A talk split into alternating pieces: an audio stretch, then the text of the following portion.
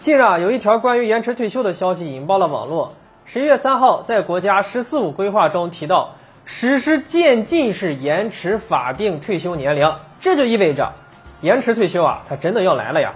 在“十四五”期间呢，必定会开始执行的。那么这个时间确定了，连执行的方案都已经基本定下来了。此外呀，在网络上还有很多关于延迟退休的方案。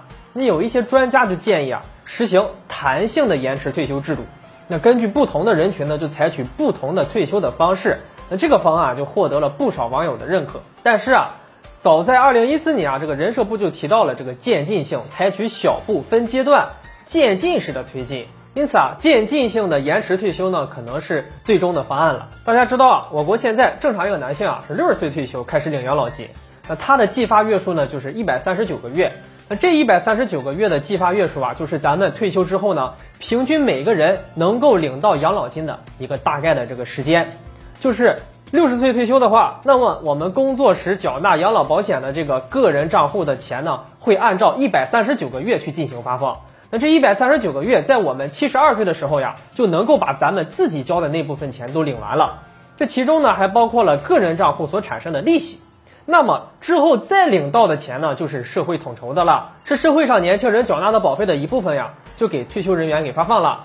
所以大家只要超过七十二岁再领养老金啊，就是赚到了。所以说啊，活得越久啊，赚的也越多。那这个一百三十九个月的计发月数啊，它不是凭空而来的，它是和全国人民的这个平均寿命是有关系的。两千年的时候呀，咱们国家的平均寿命呢，差不多就是七十二岁。那么六十岁到七十二岁，正好就是一百三十九个月啊，它是这么出来的。但是呢，要知道呀，通过这十年的发展，大家的健康状况也都提升了，医疗条件也提升了。那目前来看呀，咱们国家的平均年龄也提高了差不多六七岁啊，这个老年人更长寿了，所以啊，他们的养老金呢就会领的越来越多，越来越多。那从而呢，就给社会上年轻人造成压力啊，因为。我国之前由于计划生育，现在的年轻人是越来越少的呀，那养老金的压力啊也就会很大。其实不光是中国呀，很多的国家，尤其是发达国家，都在面临这个人口的长寿化、老龄化、少子化带来的压力。而发达国家中呢，就几乎没有六十岁前退休的呀。比如说日本，现在退休年龄就是六十五岁，那正在考虑还要提高到七十岁呢。这个美国最早呢是七十二岁可以申请退休。但大部分人呢，都会在六十五岁开始正常退休。那么延迟退休对于我们来说有什么影响呢？其实应该这么讲，对于中低收入人群呀，延迟退休它是一件好事儿呀。因为你看，你多交了五年的钱呀，这个养老金的账户里的钱就会变多呀。那么缴费时间也延长了，那么以后你每个月发放的养老金呢就会更多。而对于那些中高收入人群来讲啊，其实啊影响不大，因为呢，很多富有的人呢。他有足够的钱来养老啊，或者啊，你想什么时候退休你就什么时候退休，只不过啊，得等到法定退休年龄之后才能开始领养老金罢了。那站在国家的层面再来看呢，延迟退休啊，是对目前的社会发展呢是有一定帮助的。第一个呢，就是减轻养老金支付的巨大压力，推行延迟退休啊，可以增加劳动者养老基金的缴费年限啊，推迟养老金的领取时间。那通过这种。